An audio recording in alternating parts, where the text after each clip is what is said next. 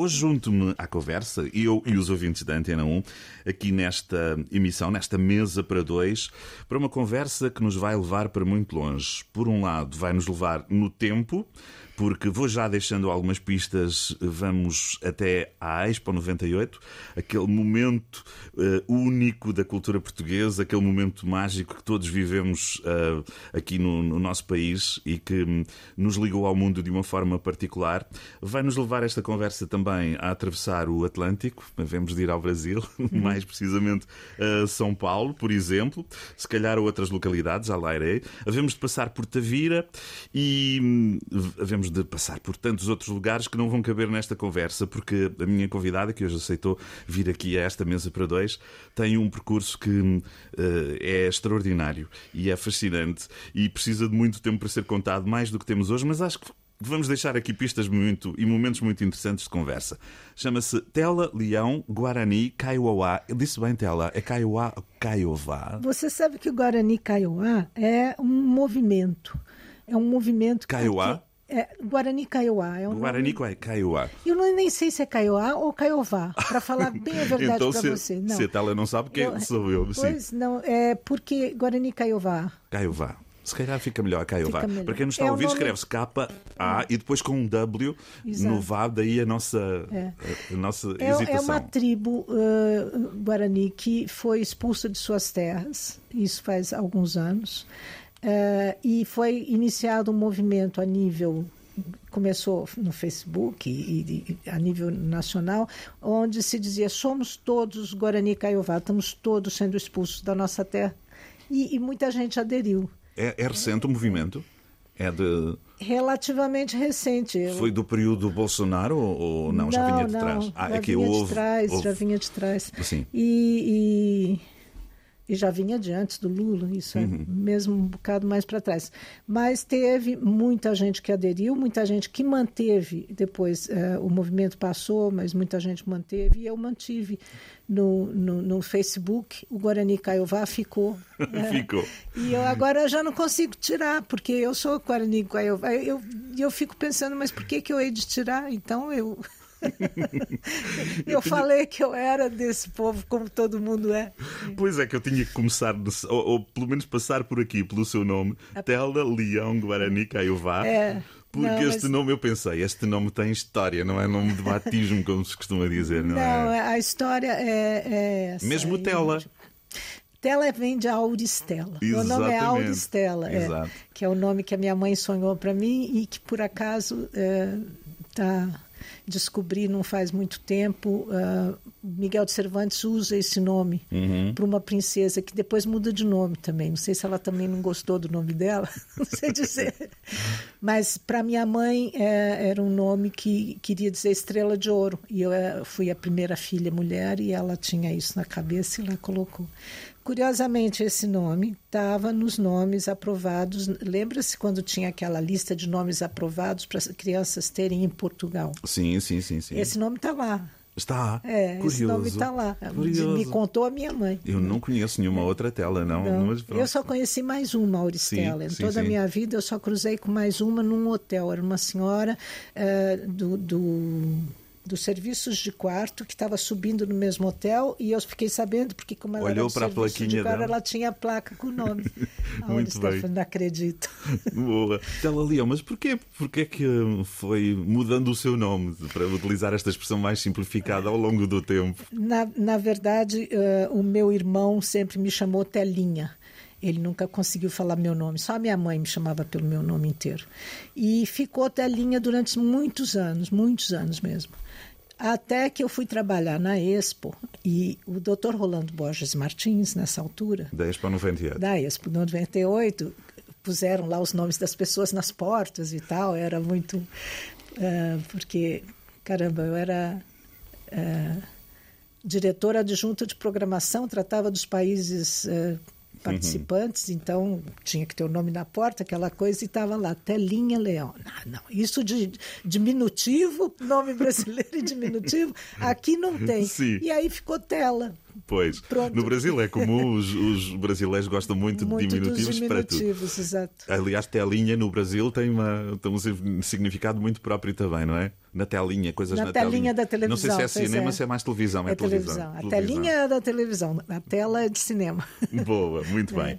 Mas hum, antes de, de- de chegarmos à Expo 98, a nossa conversa tem que começar pelo Brasil, ah, porque é aí que, hum, que eu não sei se a tela nasceu em São Paulo mesmo. Não, Manaus. parecia-me que não. Onde? Manaus. Manaus, Manaus. Manaus, Amazonas. Mas há uma, a sua formação cultural, não sei se crescimento é muito em São Paulo. Ou é a partir sim, de que altura é em mudei, São Paulo? Sim, com sete anos de idade, meu pai foi transferido para São Paulo, trabalhava no Banco da Amazônia, e aí fomos a família inteira Uhum. para São Paulo. Eu ainda tenho memórias muito fortes de Manaus, eu era muito pequena, mas ah, coisas muito importantes aconteceram para mim nessa, Sim. nessa primeira fase da vida que eu me lembro, que eu me lembro muito bem até hoje. Sem entrarmos no detalhe, memórias fortes de boas memórias, menos Boas, boas. boas. Ah, uhum. Quer dizer, coisa de criança. Coisa de criança. Coisa de criança, né?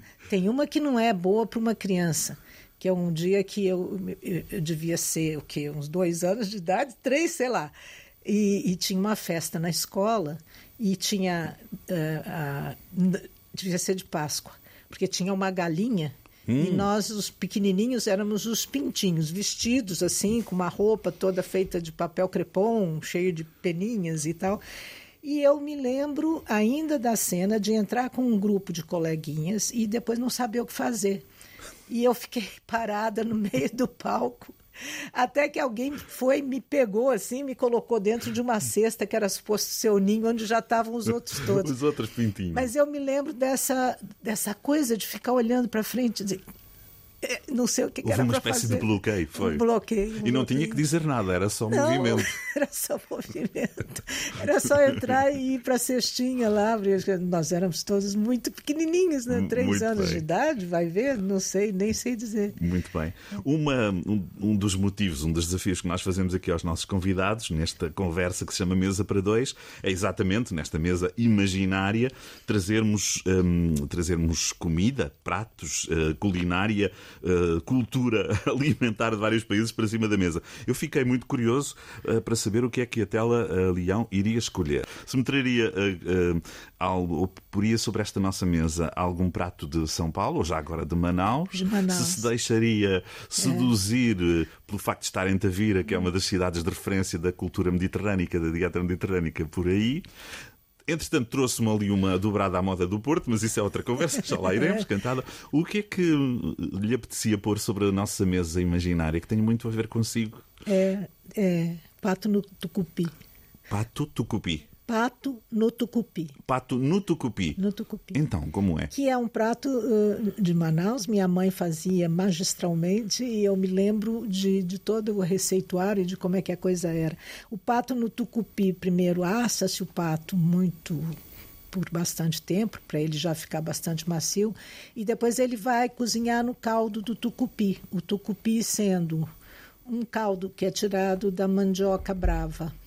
Mandioca brava é a mandioca que ainda, que ainda tem veneno, né? ela precisa ser fervida durante muitas horas. E, ah, e dali resulta um caldo cor de âmbar.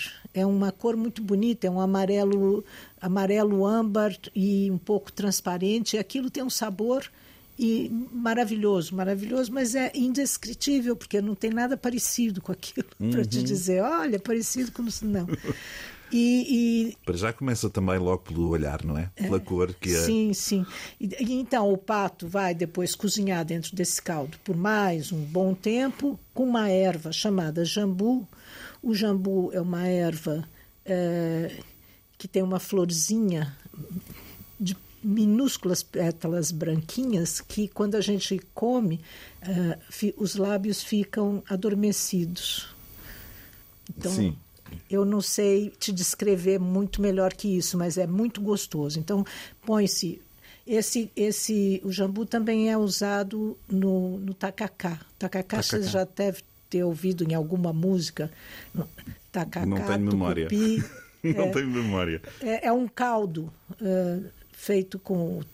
O, o tacacá é feito com o tucupi, que é da mandioca, a goma, que é também da mandioca, que é, Uhum. é, uma, uma coisa esbranquiçada e gomenta, assim, parece Sim. uma goma mesmo, e o jambu e camarões.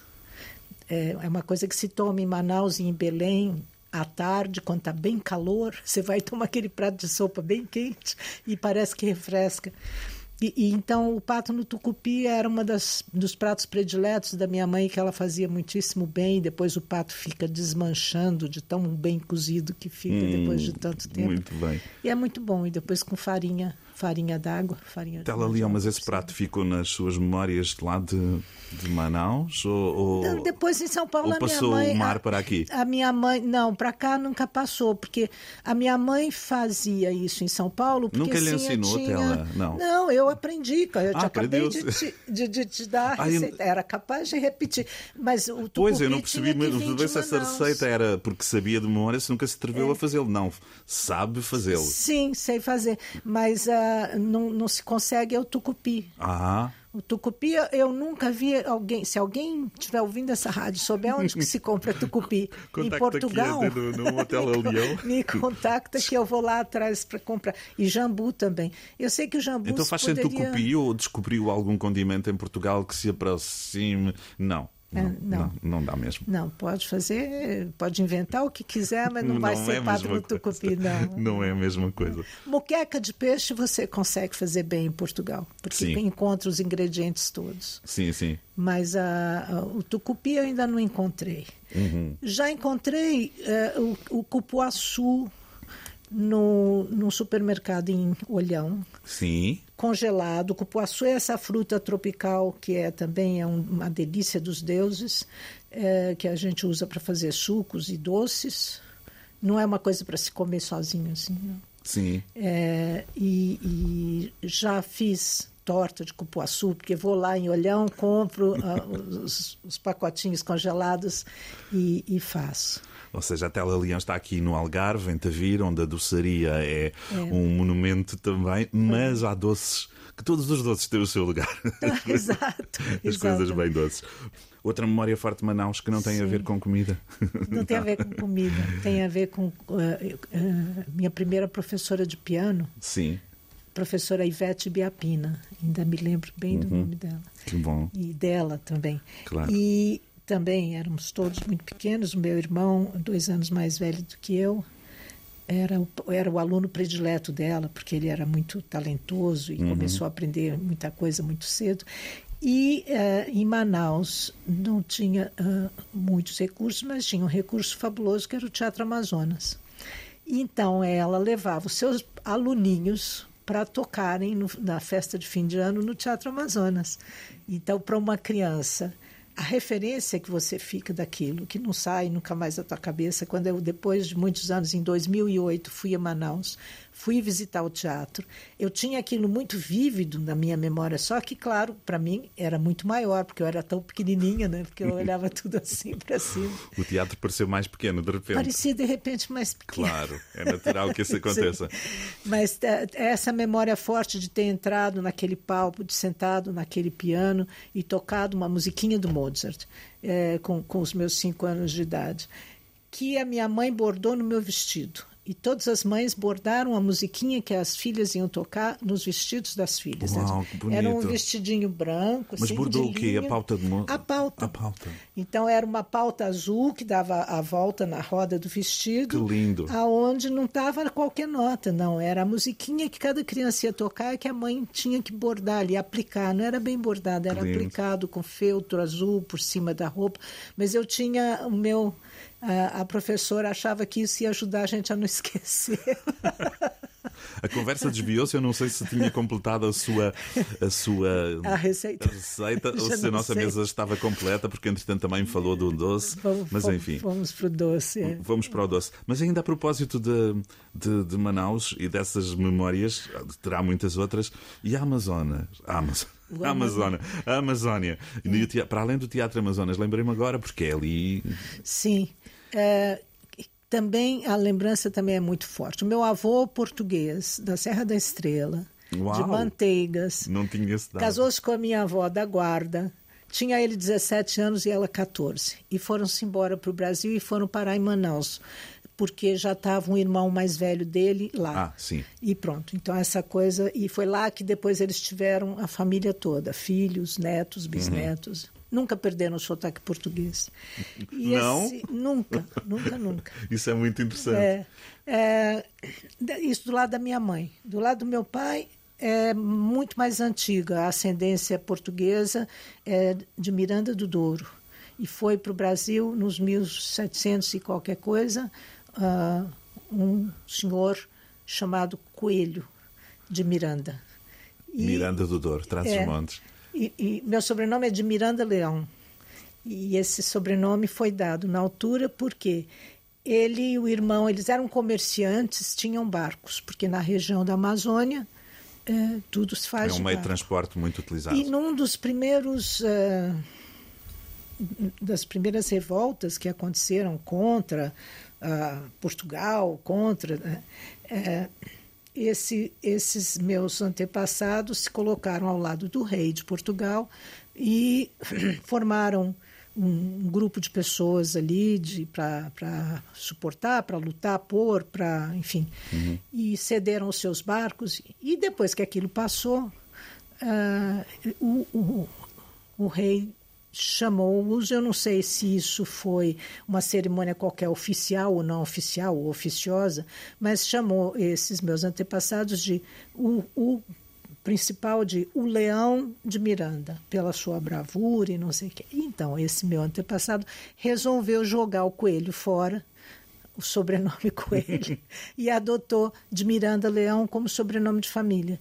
E isso ainda existe uhum. algumas pessoas da família Miranda Leão, de Miranda Leão, até hoje um pouquinho espalhadas entre Manaus, São Paulo, sim, gente sim. agora é sim, por aí afora, e Fortaleza. Boa. Um pouquinho espalhados. Mas da floresta mesmo, do Rio Amazonas e, até Leão tem... Então, esse meu avô português aqui da Serra da Estrela, ele tinha uma fazenda do outro lado do Rio Negro. O Rio Negro é quase tão largo quanto o Amazonas, é um, e é o que passa mesmo em frente de Manaus. E depois vai se encontrar com o Rio Amazonas um pouquinho mais para frente. E para se chegar nessa terra que ele tinha, tinha que se atravessar de barco uh, de Manaus, passando o Rio Negro, passando o encontro das águas e ir para o outro lado do Rio Amazonas. Era uma viagem muito longa.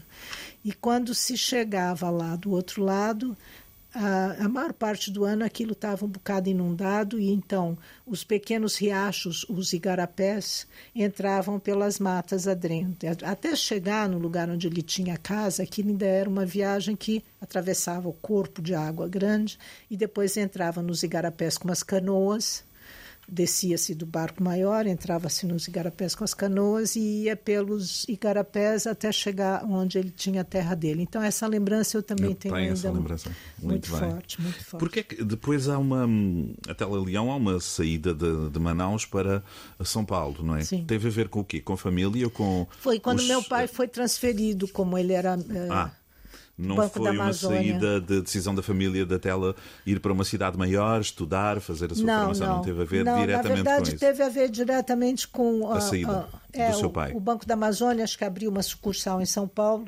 Uhum. E, e, ele foi mandado para lá e pronto, fomos todos. E aí começa a sua formação superior. Estudou arquitetura, urbanismo.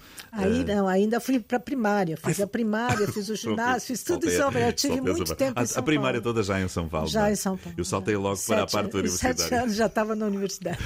sete anos? Não, não, não. Não, eu me mudei para São Paulo com sete anos de idade. Sim, sim, sim. Depois foi primária, a primária, ginásio, etc, normal. etc. Eu já estava, saltei um pouco é, mais à frente. Como eu disse, a, a, o percurso de vida e de, de formação da, da Tela não cabe nesta conversa. Temos que dar aqui alguns saltos. Mas eu ia perguntar exatamente aqui esta primeira, tanto quanto sei, nos dados que tenho aqui, se estão por ordem, há este primeiro momento de arquitetura e urbanismo, não é? Sim.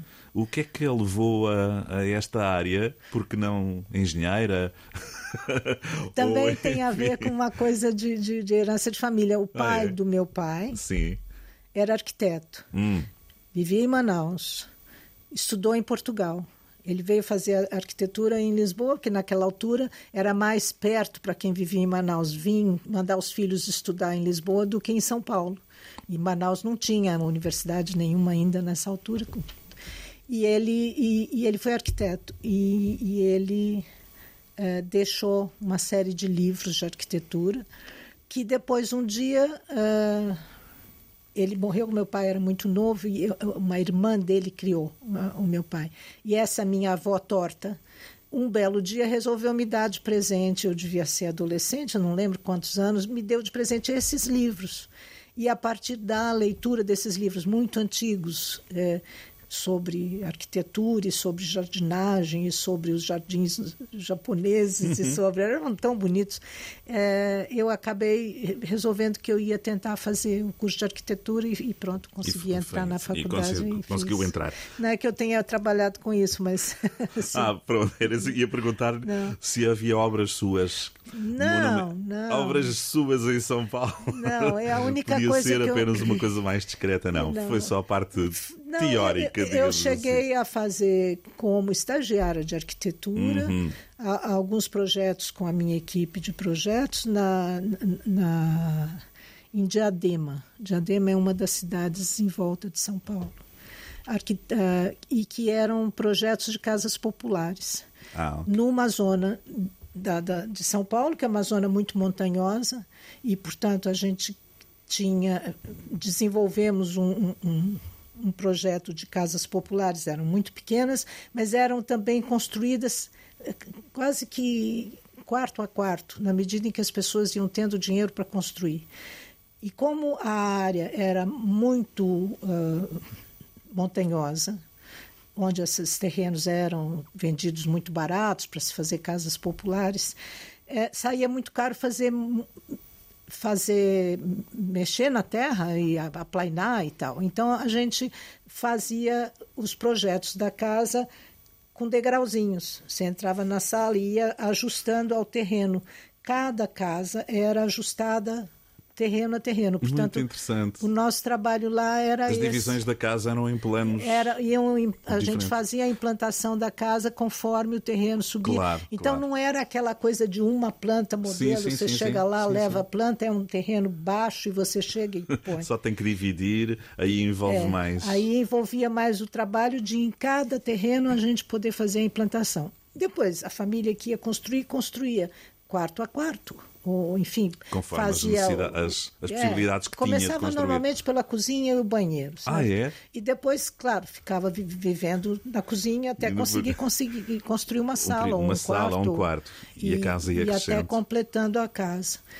Normalmente eram pessoas que, que, que, construíam em mutirão com os amigos nos fins de semana, fazendo aquilo subir e com o apoio desses mutirão é, é, construir em, em conjunto. conjunto sim, é. sim. Em conjunto, um ajuda o outro, outro ajuda um, ou esse fim de semana no, no teu terreno, no outro fim de semana sim, no sim, meu, ou seja, para poder fazer por pouco dinheiro. Muito bem. A comida já tinha ficado lá para trás, mas apenas aparentemente, porque a primeira escolha musical, ou uma das escolhas musicais que a Tela Leão trouxe tem a ver com comida e com um prato tão português. Conte-me lá de onde vem esta canção, este tema que vamos ouvir a seguir. Isso vem do tempo que eu fiz teatro como atriz. Sim. E eh, participei de uma montagem eh, Fernando Pessoa. Foi o meu primeiro contato com Fernando Pessoa que me apaixonou. E, então era uma peça de teatro toda feita com, com poemas de Fernando Pessoa e o Murilo Alvarenga uh, um compositor genial que infelizmente morreu ano passado, é, ficou encarregado de criar músicas para os poemas do Fernando Pessoa e ele conseguiu, na minha opinião modesta, encontrar em cada poema do Fernando Pessoa a música que estava lá dentro. Porque quando eu depois ouço é, cantar essa, que, é, que, que, que eu acho que não podia ser outra. Sim, sim. É um samba de break. Ele faz disso um samba um de break. samba de break. É. Que, que o samba de, de break é que tem, num certo momento, uma, um recitado. Né? Exatamente. Para e recita um bocadinho aquilo. Um samba de break que fala de dobrada. Dobrada, moda a, do Porto. A moda do Porto. A coisa mais inesperada que eu acho que poderíamos pensar ao ouvir uma canção com um poema de Fernando Pessoa. Exato. Muito exato. bem. E, então, e era esta, esta, canção foi feita então para essa peça? Para essa, para essa peça. E depois ainda, tinha peça outras... em São Paulo ainda. Foi em São, São, Paulo, Paulo, é. Foi em São Paulo, no Teatro Ruth Escobar, foi montado Sim. lá. E uh, o Murilo Alvarenga fazia todas as músicas, o Silnei Siqueira era o diretor, aquilo era um trabalho conjunto para se fazer o roteiro. Uh, e o Adolfo Casal, Casais Monteiro teve lá olhando um ensaio. E eu me lembro disso ter sido uma coisa super importante para nós, que de repente. Isso foi nos anos 70, 71, 72, por aí, mais ou menos. Muito bem. É. Fernando Pessoa, poema de Fernando Pessoa, serviu uh, para esta peça de teatro que a Tela Leão nos, nos referiu. E quem diria que podia virar, para utilizar uma expressão brasileira, é. virar canção, o um samba de break. Samba de break fascinante. Estávamos aqui a, a deixar já algumas pistas para este outro percurso, para além da, da, da menina que estudou arquitetura e urbanismo, esta ligação muito, muito jovem também ao teatro e, a, e, a, e as outras artes que começam, que começam em São Paulo, não é? Sim. Esse sentido eh, ficou desperto muito cedo também para, para, para as artes de palco. Competiu com a arquitetura, lá pela Sim, sim. Não foi depois, foi mesmo durante. Foi mesmo durante. E, e tanto que é assim que eu depois não, não, consegui ter o meu diploma de arquiteta hum. com todas as. Né, e trabalhar profissionalmente. Isso, não cheguei a conseguir isso. Eu teria que ir aqui para a Universidade de, de Faro. Aqui para a Universidade do Algarve, sim. É, mas só tem paisagística. Já me... Mas eu estou com todos os meus papéis da universidade. Se um dia ainda vou terminar essa coisa. Porque falta tão pouco, tão pouco que até. Boa. E percebendo, mas... conhecendo a Tela Leão, acho que tem muito tempo para fazer isso e energia para dar esse passo. Mas entretanto, a partir daí, o, o teatro, numa fase inicial, mas depois toda a programação cultural, o mundo das artes passa a ser uh, a sua vida. Ainda tem um interregno na publicidade. Ah, sim, eu não tinha aqui essa nota. Ah, no Brasil. No, fez o sim, quê? Sim, muitos anos. Como, eu, eu fui assistente... Não me diga que também fez algum anúncio para a Coca-Cola, como o Fernando Pessoa, não? não, não, não, trabalhou não, para a Coca-Cola. Acaso, por acaso, a, a, agência que faz a Coca-Cola, nunca trabalhei com essa agência. Ah, pronto, meu, sim. Meu então marido, na época, trabalhava, eu conhecia aquela sim. turma toda lá da Coca-Cola, que era Macan Erickson. Não, mas eu trabalhei uh, em duas agências de publicidade e depois em duas produtoras de publicidade, de, de cinema publicitário. Uhum. O que é um grande aprendizado. Quem deu essa sorte na minha altura deu uma grande sorte, porque como a publicidade tinha dinheiro, a publicidade trazia toda a tecnologia, nova tecnologia, que depois o cinema usava nas beiradas, porque o cinema brasileiro também nunca trabalhou com muito dinheiro, nem era uma coisa de ter, então era sempre meio secundária. Mas quem Nesse campo na... também somos irmãos, portugueses é, e brasileiros. Exato. Na publicidade você tinha a oportunidade sim, sim. de aprender a, a, a lidar com, com, com, coisas de, de... É um campo criativo. Hoje em dia deve ser sim, completamente diferente, mas naquela altura era um campo criativo muito grande. Uh, e de liberdade? ou, ou, tinha alguns constrangimentos nessa criatividade? Eu acho que é, o constrangimento é o produto, né? Ah. Pois, há que vendê-lo, não é? O produto em si. Mas é, por acaso eu dei um bocado de sorte, porque eu trabalhei com alguns diretores que eram excelentes, muito bons, ganhavam prêmios em Cannes e tal. Eu fiz assistência de direção para alguns, para alguns diretores com quem eu aprendi muito, muito, muito. É, e eram gente que é, faziam o que podiam para não mentir no, no, no, que filmavam. Apesar de não ser, às vezes, possível. Porque quando você vai filmar, por exemplo, um, um fazer um filme de, de sorvete, não, de, de gelado. De... Sim não dá para você filmar sem ele derreter. Você põe embaixo da luz e ele derrete. Então você tem que aprender a fazer aquele de que é feito com banha de porco, que imita. Ah, põe pois, banha de porco, põe as, as cores e, e, e, aquilo é mexido de uma tal maneira que fica com a textura muito parecida, mas não derrete embaixo Ou da seja, aldrabar o produto, pronto. Eu pensei que a Tela Leão ia dizer tem que aprender a gerir o tempo, a trabalhar mais depressa, estava a imaginar. Isso, isso também, isso também. Isso é, vai de tal maneira que você sim, aprende sim. e fica assim até hoje, né? Muito bom. Mas, mas há também aí a perspectiva nesse campo da criação publicitária, a perspectiva da escrita, da criação, da, da, da utilização da própria linguagem, imagino eu, não é? Das palavras certas para o Sim, isso certo. para a área do pessoal. E depois, também num tempo em que custava extremamente caro você colocar um filme qualquer no ar. Pois. E então uh, as coisas tinham 30 segundos ou tinham 15 uhum. segundos, ou no máximo um minuto, e, e, e, e, claro, você tem que aprender ali, uh, uma, um poder de concentração. Eu não fiquei muito com isso, nunca trabalhei uhum. nessa área, tanto que eu sou muito prolixa, eu falo demais e eu acrescento, e eu as voltas. Eu não tive esse treino. Aqui não está a falar demais. O que é demais é o seu currículo para caber aqui. Eu vou ler por alto, está no seu Facebook. Quem quiser complementar esta, esta conversa, a audição desta, desta conversa com a Tela Leão. É fácil encontrá-la. Procurem Tela Leão, Guarani, Caiová, com K e W no, no, no, no V do Vai e vão encontrar um Facebook e é também uh, um lugar onde a Tela vai todos os dias. Já percebi, há sempre coisas novas para dizer. Sim. Assim, rapidamente, uh, o Instituto Musical de São Paulo, um, a Escola Pro Arte também em São Paulo. Já aqui, o Instituto Musical o quê? Foi aqui um. Conservatório. Um conservatório. O que, que, que aprender aprender o quê? Algum instrumento piano, específico? Piano. Ah, piano. Não foi, voz. Não, pois estava a, a, tal menina que tinha tocado. Não, eu, eu cantava lá. em coro, eu cantava em coro na escola, Sim. na escola de freiras, mas uh, no, no, conservatório aprendi piano. Ah, boa. É. Depois, roteirista e diretora artística da peça Filhos do Fogo de Deus. Isso já foi aqui. Já foi cá? Sim. É que eu ia tentar perceber, ia perguntar-lhe isso, porque eu tenho aqui a lista, mas sem datas. Sim. Quando é que é o salto para Portugal? Eu tinha ideia que era um bocadinho mais tarde, tinha sido. Portanto, aqui já foi hum, com a partilha alternativa, a associação. Não, teve duas, Então, dois momentos. conta. Eu primeiro vim para Portugal com meu primeiro marido os meus filhos muito pequenos uh, para abrir uma empresa de, de publicidade. Hum. Mas uh, ele era sócio do Henrique Espírito Santo e do, do Luiz Rocha. Uh, e eles tinham e, e, abrimos com eles a Publifilmes que passou a ser então uma empresa que fazia publicidade. Nós ficamos nessa altura só um ano.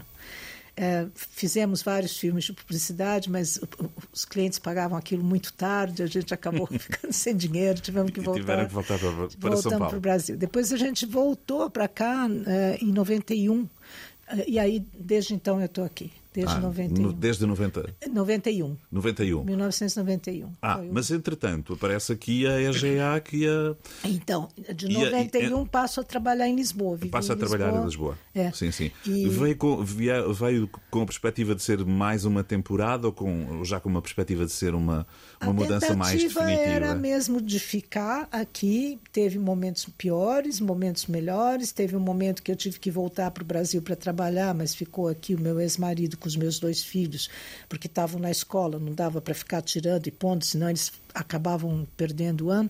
Então eu trabalha, voltei a trabalhar em publicidade no Brasil para sustentá-los aqui, Uhum. enquanto ele ficava aqui. Então esse foi um tempo um pouco maldito, né? Boa, Ter- muito ter- bem. Terminou em fim de casamento Percebo essa, é. percebo essa Mas perspectiva. depois voltei para cá e aí fui ficando, fui ficando e aí já estava separada, eh, às vezes com os filhos, às vezes com não, às vezes cada um foi para o seu bem, lado muito bem. e com um novo marido. Estava aqui e, e com um novo marido. Sim. Sempre, hum, e sempre com este, este pé entre Portugal e o Brasil. Estava aqui a vir-me à cabeça, eh, parece uma romaria, não é? Como É, se dizer. sim. E lembrei porque há aqui uma romaria que vamos ouvir a seguir. Tá bem. Em- então, e esta escolha porquê? Porque é que. O que é que lhe diz esta canção? É, é, Elis, vamos ouvir Elis. ter, ter vivido em São Paulo, ah, aonde onde está Nossa Senhora Aparecida, né? Hum. ter conhecido um pouco de perto e ter conhecido ah, o, o Renato Teixeira também de perto. Ele namorava com uma amiga minha, então eu conheci ele pessoalmente. E a música é muito emocionante. E é a música predileta do meu marido, Rudolf Englander, que é um holandês que adora essa música. Então é um bocado Adora a música ou agora já adora. Ele já percebe português? Quando se casaram, namoraram, ele, falava co- português? Ele continua, não, não. Nosso casamento ainda é em inglês, porque ele, ele estuda português, fala muito melhor que eu. Eu jamais consegui aprender holandês. Eu fico tentando eu também. É que eu estava a perguntar isto, Télia Leão, porque a Romaria eh, é uma letra que, sendo em português, tem tantas expressões, eh, tantas palavras brasileiras, É. ehm, que mesmo para os portugueses há coisas que não são compreensíveis. Sim. Temos que ir ver o que é que significa. Sou Sim. caipira, pira, por aí fora, não é? Sim. Por isso é que agora estava-lhe a perguntar se. Mas entretanto, a Télia Leão já explicou ao seu marido? Tipo, o significado e, e de também cada um. essa coisa de morar em São Paulo, porque essas palavras é, um, é uma canção paulista, é uma canção Uhum. paulista talvez não da cidade de São Paulo, mas do estado de São Paulo. Caipira é uma pessoa que, que nasceu na roça, Sim. que nasceu fora da capital. É caipira. Mas na canção é uma, é, mas é uma canção de cidades. De, a de, cidade de Pirapora, Pirapora. Pirapora, é sim, sim, Pirapora, exato. Senhora de, de, de Aparecida. Aparecida é a Nossa Senhora, que apareceu no, no Rio e depois se, se fez a. O, Muito bem a igreja imensa dela e a cidade de Aparecida ficou sendo a cidade de Aparecida por causa dela. E agora com esta canção que é conhecidíssima, se calhar vamos ouvi-la até numa perspectiva um bocadinho diferente depois destas pistas que a Tela Leão aqui deixou. Tela Leão, já estamos em Portugal na nossa conversa, que já há pouco nos explicou isso, e então há aqui um, eh, a passagem para para os teatros, para o teatro, Sim. para a criação. Depois vem a EGA, que há de vir a Expo 98. Conte-me lá como é que foi este, este a, caminho. A Expo veio primeiro. A Expo, a Expo primeiro, do que. Sim. É, a, a, a, minha primeira aventura aqui, né, nesse mundo do espetáculo, foi, uh, foi no, na FIT 94, que era um festival internacional de teatro em Lisboa. E eu consegui um trabalho como assistente de produção da Conceição Cabrita depois foi diretora de produção do Teatro Nacional, é uma pessoa muito conhecida no meio, virou a minha melhor amiga em Portugal. E ela diz de vez em quando: eu tive que te aturar, porque eu fui obrigada a aceitar a brasileira que vinha trabalhar comigo. Não era uma coisa assim, não foi escolhido por ela, mas aí a gente acaba, acaba que a gente se deu muitíssimo bem trabalhando juntas e, e descobrimos que tínhamos ali muita. Alguém que vos juntou, é. se calhar teve essa perspicácia de Tal, perceber, conhecendo uma e outra. Talvez. Pode ter sido só sorte, não? É? Mas pronto, não, mas foi, parece que não. Foi, foi boa, a Rosi Burguete, na altura, sim, sim, que era a produtora da, da, da, do FIT Internacional. Uhum. E pronto, e a minha tarefa nessa altura era ir buscar uh, pessoas no, no aeroporto, era do welcoming. e ia. E, e, pronto. E foi por aí. E a Expo 98, como é que aparece esse convite para a diretora adjunta da programação cultural na, na Expo na 98? Na Expo 98 também vem. Não de... especificamente de um país ou de uma área, de, de, toda a Expo, olhar de uma forma mais global. Era isso que fazia. É... uh, uh... Foi a programação dos países participantes que não, que não lusófonos. Ah, sim, portanto havia Menos uma área mais específica. É. Sim. Então eram os outros todos. Sim. O que para mim foi uma sorte, porque eu dei a sorte de então ter uma experiência é, a, a, mais fantástica da minha vida.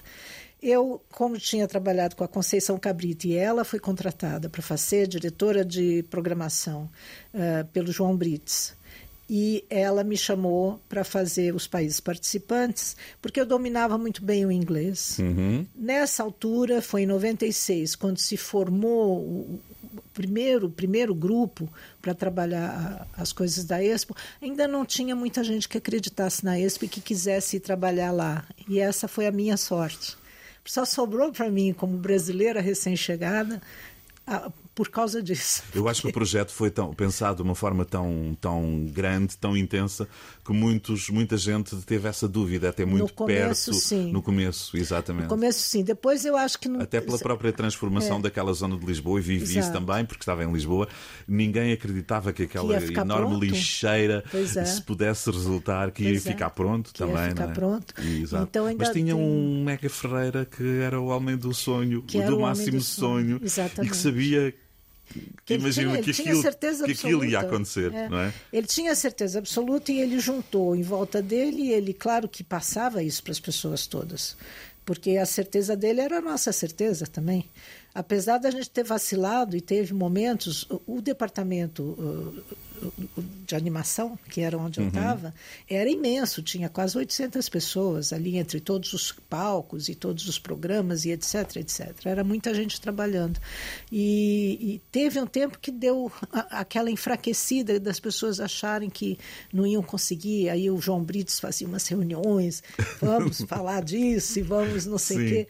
E eu me lembro de numa delas eu ter levantado e ter dito uma coisa assim: olha, eu não entendo por que, que vocês estão com esse medo, porque os portugueses chegaram no Brasil, desceram de um barquinho, olharam para a Serra do Mar, que era uma coisa enorme, e falaram: vamos subir. E subiram, subiram, escalaram, foram lá para dentro e fundaram São Paulo lá longe, lá e, e, fizeram isso tudo carregando os burros, pegavam no burro, levantava o burro em cima. Então, o primeiro caminho de, de Santos até São Paulo, é, pronto, é uns pedacinhos de, de de pedra, assim, colocados aqui e acolá, mas tem momentos que você eh, tinha que içar Claro, mesmo. claro, As claro. coisas eram içadas de um, de um patamar para o outro, porque não dava para fazer. A concretização a da, da Expo 98 até hoje tem essa faceta muito, muito interessante, que foi construída não só por portugueses, claro, É. por gente de muitos outros países, mas ficou como. É, é um exemplo até hoje. Nós fizemos a Expo 98, portanto também conseguimos fazer outras coisas. Sim. Não é? É um belíssimo, um belíssimo exemplo. É. Antes que o tempo fuja, mas a conversa depois vai, vai continuar, vamos para uma terceira escolha da, da, da Teleleão no que diz respeito à música.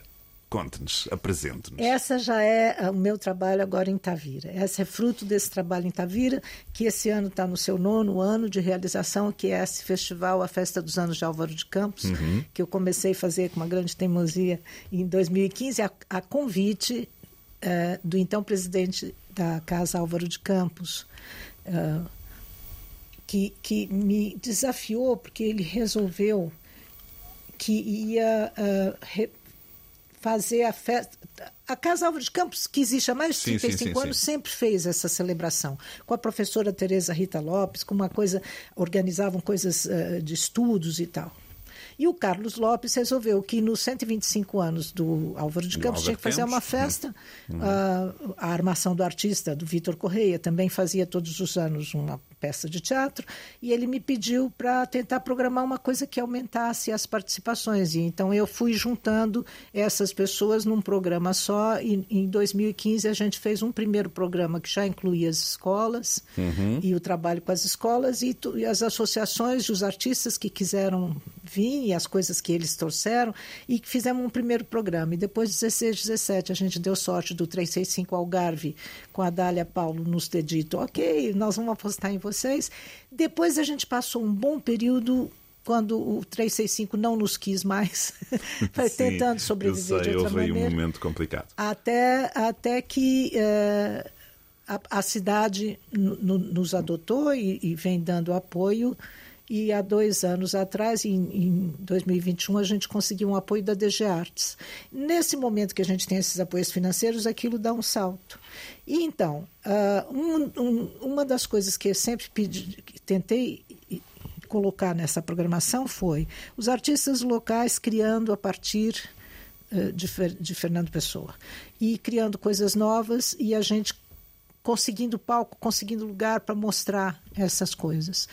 E essa música é uma das que foi composta nessa nessa nesse momento. A gente já tem 12, esse ano a gente pode lançar Um de disco. diferentes, pode, podemos lançar um disco, Um disco, de diferentes ou- ou então compositores. sim, sim. Nós já conseguimos fazer seis vídeos com Garantir Cultura, nos deu dinheiro para fazer seis Uhum. vídeos com seis dessas canções. E- mas já temos outras seis canções gravadas, já temos gravadas 12 canções que a gente vai tentar ver se esse ano que vem a gente consegue lançar de alguma maneira. Portanto, vamos ouvir um, um poema de Álvaro Campos. Todas as cartas de amor são ridículas, conhecem-nos, mas numa versão de fado, não é? Não é Mais bem de ou fado, menos. não é bem de fado. Tem um cheirinho, É não é? do fado tropical, Do é fado do grupo tropical. Fado Tropical, Pois, que o pessoal logo reconhecerá que é, que Sim, é uma sim, sim, belíssima sim. mistura, uma beleza. Já tínhamos um, um fado tropical do Chico também, Pois. que o Carlos do Carmo também abraçou. Mas Sim. é fado, vamos. Um português que ouça isso, não sei se é por saudade ou não. Talvez, talvez. Vai-nos cheirar a fado. Talvez. Vamos ouvir este tema. Se calhar é uma estreia mundial para além, de quem das pessoas que o ouviram e viram no momento. Se calhar é isto. Não sei se anda a passar em algumas rádios daqui Na do Rádio Algarve. Gilão passou Na Rádio Gilão poucas vezes ainda. Muito bem. Mas acho que é, é a primeira É muito vez. bonito. É, não é uma beleza? Vamos- Eu acho uma beleza. Eu trabalho desse pessoal, aliás, de todos eles, nem posso falar aqui de um, mas esse é o mais engraçado. Tela Leão hoje trouxe-nos Álvaro de Campos, um dos momentos da festa dos anos de Álvaro de Campos, desta festa que se prolonga por vários anos, não é? E vai continuar. Não é só num momento, num dia, já atravessou vários anos e é ao longo do ano todo. Não, também. ela acontece, ela acontece de 15 de outubro, dia de nascimento do Álvaro de Campos, até 30 de novembro, que é o dia da Ah, morte tinha ideia do que Fernando vinha um pouco Pessoa. mais de trás. Não, são. Não, não. Não, é- é- é- é nesse período. A festa mesmo acontece nesse Sim. período, a gente faz uma entrada no dia dos anos, faz ali a fe... uhum. o começo da história, normalmente com banda. Sim. É? Com banda, porque tem que ser, não tem país ibérico que não tenha banda quando começa uma coisa bonita, não é assim? Então, é, a banda faz parte. E, e agora, e termina com velório. Ah, no dia 30 a gente faz o velório de espírito presente, que na verdade é só a, a desmontagem da exposição das escolas. Sim, sim, e, sim. Então, ah, é, é, é, ela foi esticada assim dessa maneira para poder é, dar tempo dos estudantes, os professores trabalharem com os estudantes no início do ano escolar e ter um material para expor nas duas últimas semanas de novembro.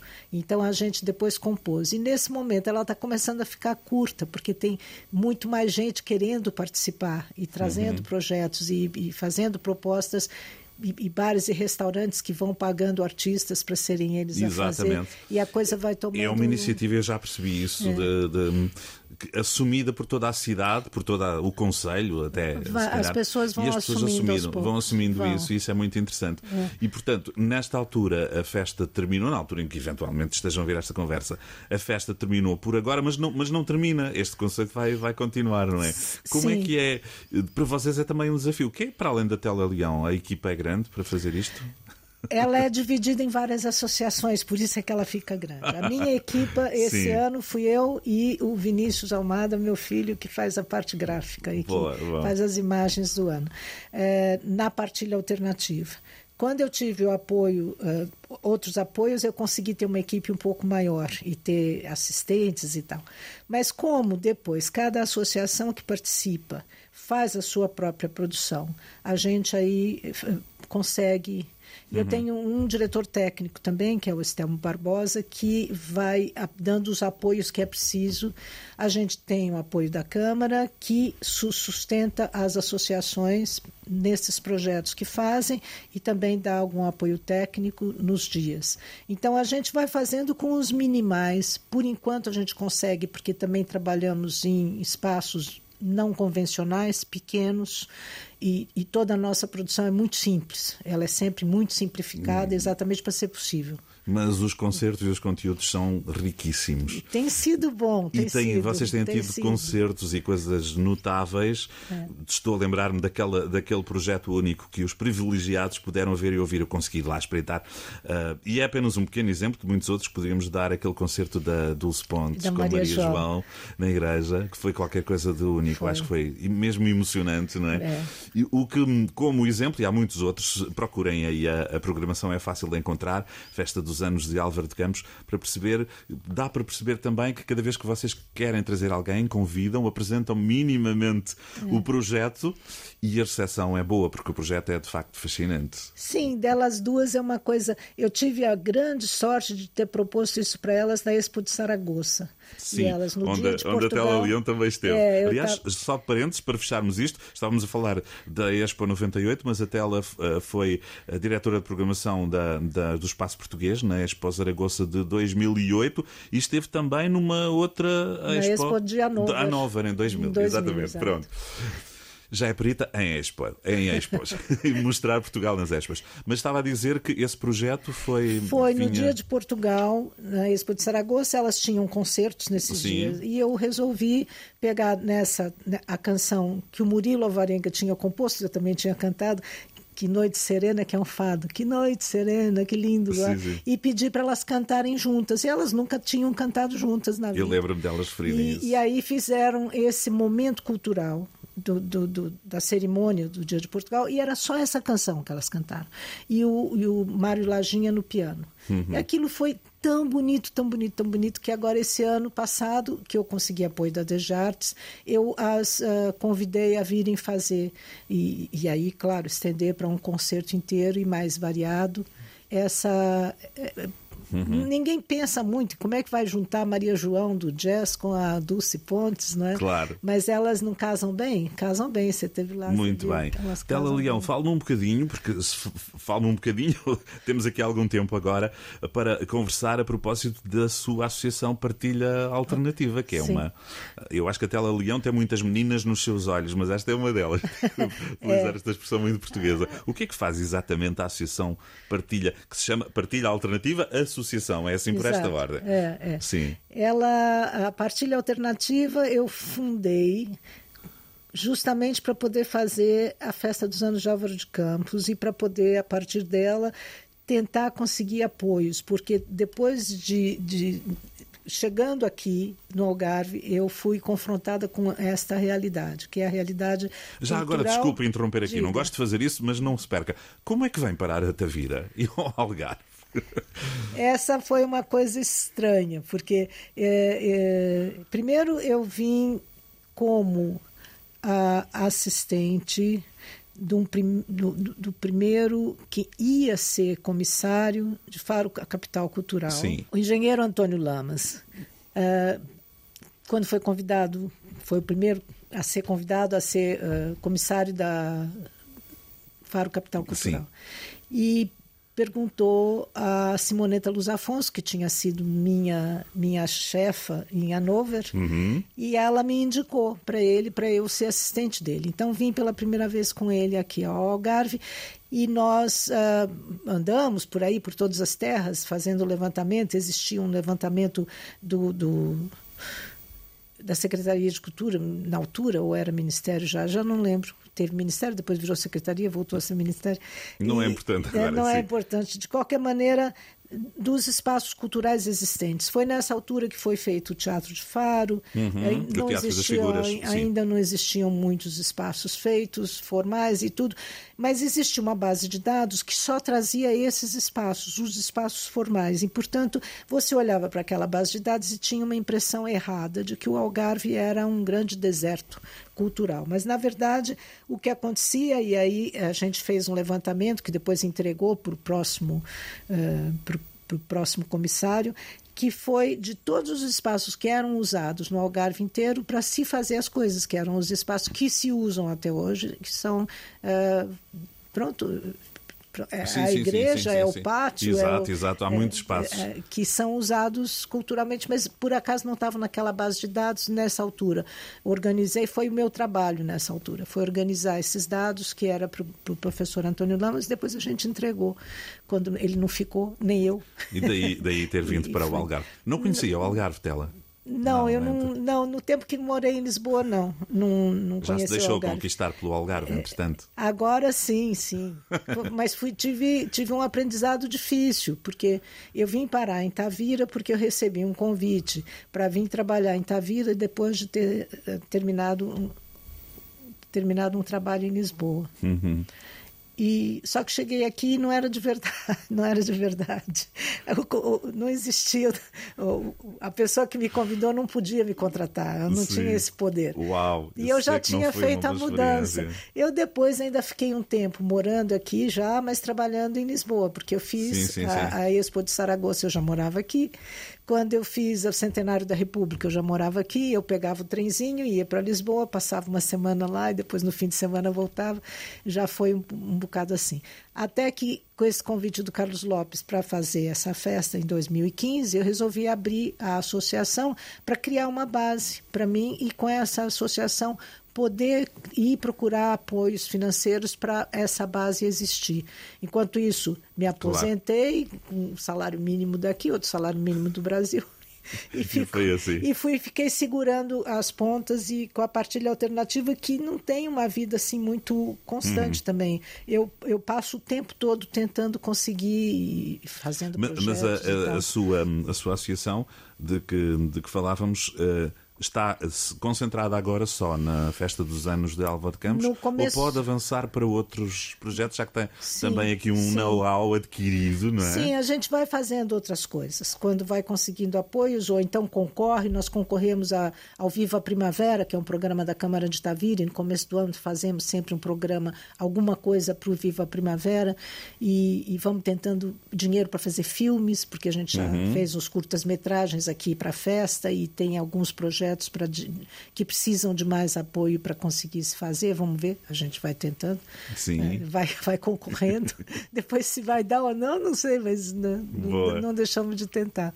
E, e a, a, a Tela Leão tem, tem consigo ou tem trazido até si, por exemplo, jovens para os seus projetos culturais, uh, porque é uma espécie de escola também de programação cultural poder trabalhar, nomeadamente com a, com a sua associação, criar. Uh... Sim, é, é, eu não posso dizer que eu tenha conseguido muito, mas trabalhei, trabalhei com alguns jovens nesses momentos, porque eu tenho uma coisa que me torna difícil fazer isso. Eu não gosto de pedir a ninguém para vir fazer estágio gratuito. Sim, isso eu é sou, terrível. Eu sou contra estágio eu, gratuito. Eu estou e por vezes eu só poderia, eu só poderia trabalhar com alguém e passar se fosse gratuito. Quem então, vai fazer um estágio, seja em que área for, está a substituir um trabalhador ou está a fazer jeito, é. trabalho, não é? Então eu só tive jovens contratados quando eu consegui o apoio uh, da DG Artes, por uhum. exemplo, aí consegui montar uma pequena equipe, aí essa equipe trabalhou comigo. Mas o pessoal vai se organizando também em associações e como a gente trabalha juntos eh, na, nas coisas, você sempre tem como ir passando também um bocado Uh, e o fato das escolas terem aderido ao projeto, a essa altura, você vem desde 2015, em nove anos, já tem gente que já terminou a faculdade, participou do primeiro e agora já é formada em alguma coisa, em algum lugar. Né?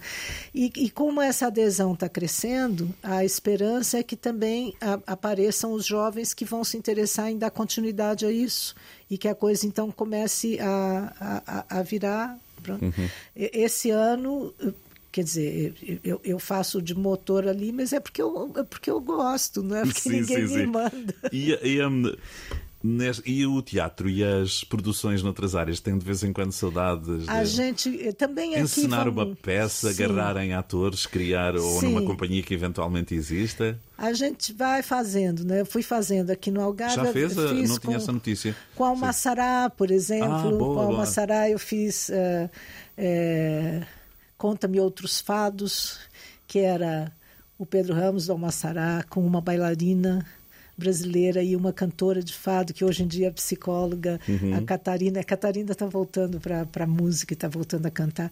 Mas a gente fez e, e viajou um bocado aqui pelo Algarve com isso. Depois fiz Vila Lobos em Movimento com o Josué Nunes e uma bailarina brasileira.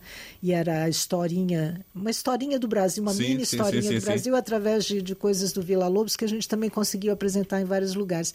E sempre tem a oportunidade, vou fazendo coisas para a festa dos anos, por exemplo exemplo.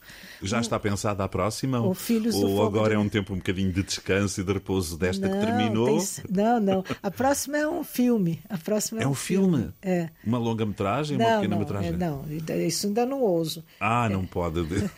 é, não, é um curta-metragem, mas é, é, é baseado já numa experiência que a, que a gente fez e tem a ver com, com Fernando Pessoa e Garcia Lorca. Sim é, é, colocar Fernando Pessoa e Garcia Lorca com as suas odes confrontadas. Isso Muito bem. A gente já juntou as Não odes, quero então. estar aqui já a desvendar. Mas você tinha perguntado uma coisa do Filhos do Fogo de Deus. Ah, Esse sim, exato lá atrás. Exatamente, essa primeira, que foi uma, uma experiência já em Portugal. Já em Portugal, já em Portugal. Os também Filhos do Fogo de Deus, sim. Fi, é, baseado, num, num, baseado numa tradução que eu tinha feito no Brasil, tempos atrás, de um livro de um historiador americano, Robert Conrad, e uhum. que tem esse título. Esse título é de um, é de um sermão do Padre Vieira.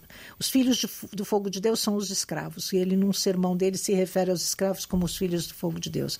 E esse historiador juntou documentos da, sobre a escravidão no Brasil, Portugal, Brasil e, e, documentos reais e ele organizou um livro de uma tal maneira que a partir dos textos desse livro sem, sem muita dramaturgia fora isso, juntei um ator branco, um ator negro, eh, também músico.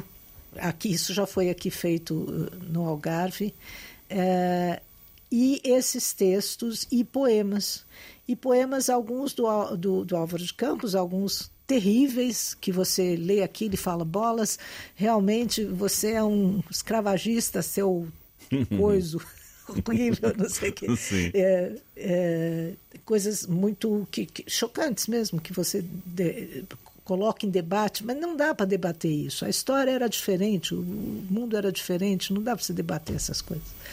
É, mas, de qualquer maneira, nos Filhos do Fogo de Deus, essa realidade é mostrada através de textos que são documentos históricos. E aquilo acabou ficando interessante, entremeado com música e tal. A gente fez no, no em frente ao mercado dos escravos em Lagos. Em Lagos, é. sim, sim. E, e, e, foi muito tocante, foi muito, muito bem. tocante. Stella Leão, gostei tanto desta conversa, obrigado por ter vindo. Eu é estamos aqui agradeço. pertinho, estamos a gravar esta conversa aqui na Antena 1 em Faro, pertinho aqui de Tavira, um, uma cidade lindíssima, pois, Tavira. É verdade. uma cidade muito acolhedora. obrigado.